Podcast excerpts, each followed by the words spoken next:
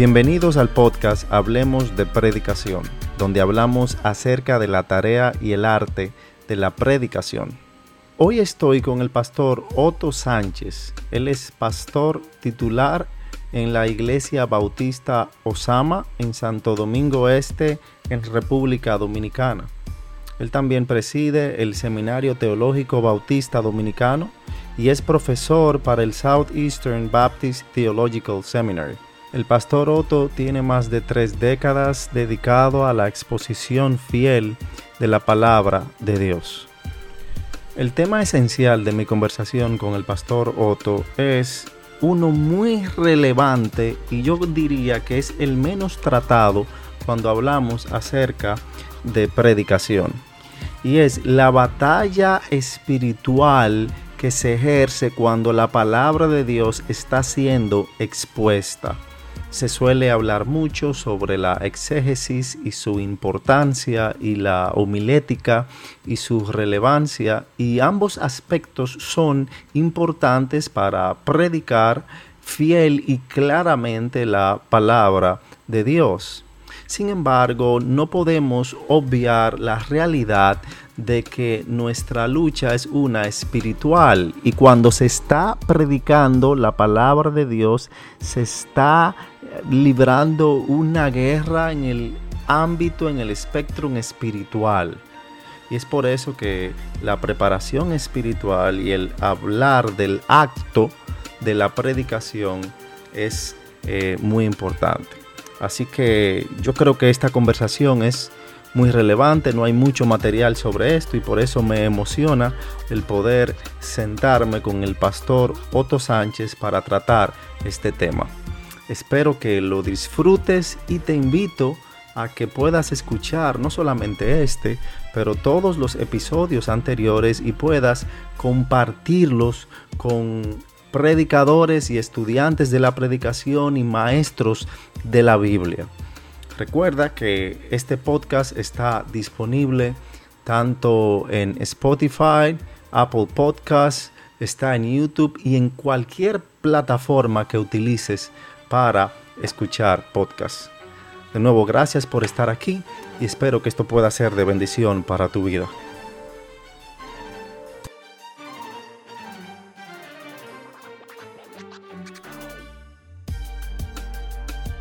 Quisiera que hablemos un poco acerca del acto de la predicación, la batalla espiritual que sucede en el púlpito cuando la palabra de Dios está siendo expuesta a almas, pecadores que necesitan ser salvos, santificados. Tal vez si usted me puede desarrollar un poco sobre eso. Bueno, nosotros proclamamos el Evangelio de Jesucristo. Eh, cuando vamos a Efesios 6, que nos habla de la armadura de Dios, de todos esos aditamentos que componen la armadura, el único que es ofensivo es la palabra de Dios. El autor del libro de los Hebreos dice que ella es viva y eficaz y más poderosa que una espada de dos filos. Quiere decir que cuando estamos predicando el Evangelio, ya sea al pueblo de Dios para consagración o al pueblo que no es de Dios para salvación, nosotros estamos atacando las puertas del mal. Me viene a la mente cuando el Señor se fue a un retiro con sus discípulos en Mateo capítulo 16, los versículos del 13 al 20, donde le pregunta a ellos, ¿qué, qué, dicen los hombres que soy yo? ¿Qué, es lo que se rumora? Pero no es que Cristo no sabe, pero nos está dando algunas enseñanzas. Y Jesús le hace una afirmación a Pedro. Tú eres eh, Petrus, piedra pequeña, y sobre esta roca Petra edificaré mi iglesia. Y las puertas del Hades no prevalecerán contra ella. Hasta donde yo sé, las puertas no atacan, sino que son atacadas. Y el Señor le está diciendo a Pedro, las puertas del Hades no van a poder contra la iglesia. La iglesia, para que eso así sea, tiene que atacar las puertas del Hades. Creo que durante mucho tiempo nos hemos conformado con una lo que yo llamo una teología defensiva. Nos blindamos bien, pero el blindaje es tan hermético que no podemos salir. Y nosotros estamos bien armados, nosotros estamos bien equipados, tenemos el mayor arsenal posible. No me avergüenzo del Evangelio porque es poder dinamita de Dios, es dinamita. Nosotros tenemos dinamita y, y, esa dinamita es para hacer estragos en las puertas del mal y derrotarlo. Quiere decir que cuando se está predicando, se está en una conflagración, en un ejercicio bélico, en una guerra, en la más sangrienta y terrible de todas las guerras. Ahora, la preparación para ir a esa guerra no es en el acto de la predicación, es antes y nosotros nos ejercitamos en la palabra, en la oración, en el ayuno. Y nosotros vemos entonces que vamos con el respaldo de Dios a esa guerra terrible, angustiante. Un testimonio que todos los que predicamos el Evangelio y predicamos con frecuencia es que cada vez que terminamos una predicación terminamos abatidos y agotados en unas más que otras y hay una opresión espiritual. Dice la Biblia que nosotros no tenemos lucha contra sangre ni carne. Es eh, eh, el, Señor Jesucristo eh, predicando por todos aquellos lugares y veíamos cómo los demonios reaccionaban a, esa predicación. Es el apóstol Pablo yendo por las regiones de Macedonia y la gente reaccionando a eso. Eso no es fácil.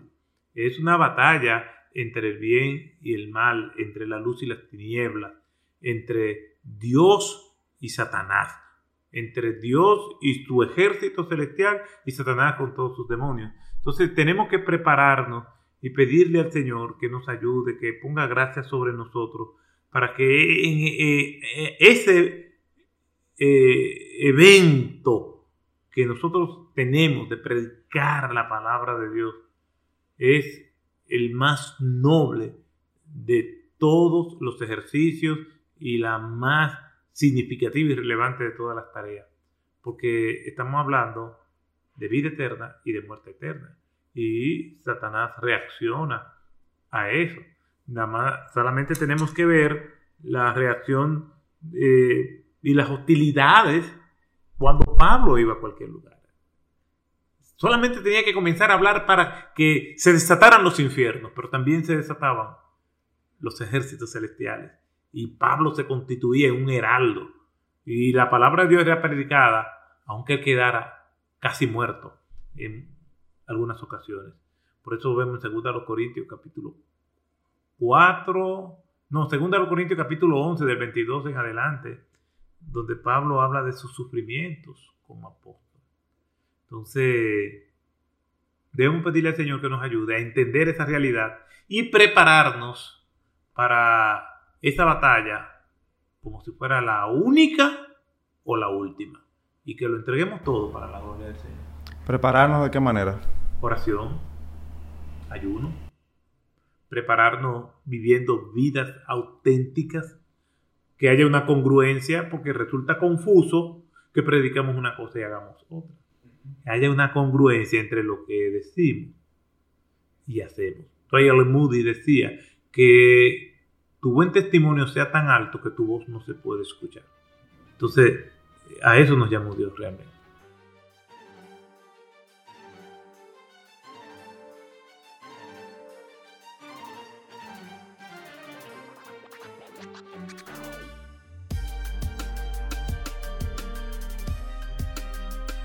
Espero que hayas disfrutado tanto como yo este episodio. Que el Señor permita que eso último que el pastor Otto decía ahí sea una realidad en nuestras vidas, que vivamos de una manera digna del Evangelio, de la palabra de Dios que estamos proclamando. Recuerda compartir este episodio y escuchar los episodios anteriores. Hasta la próxima.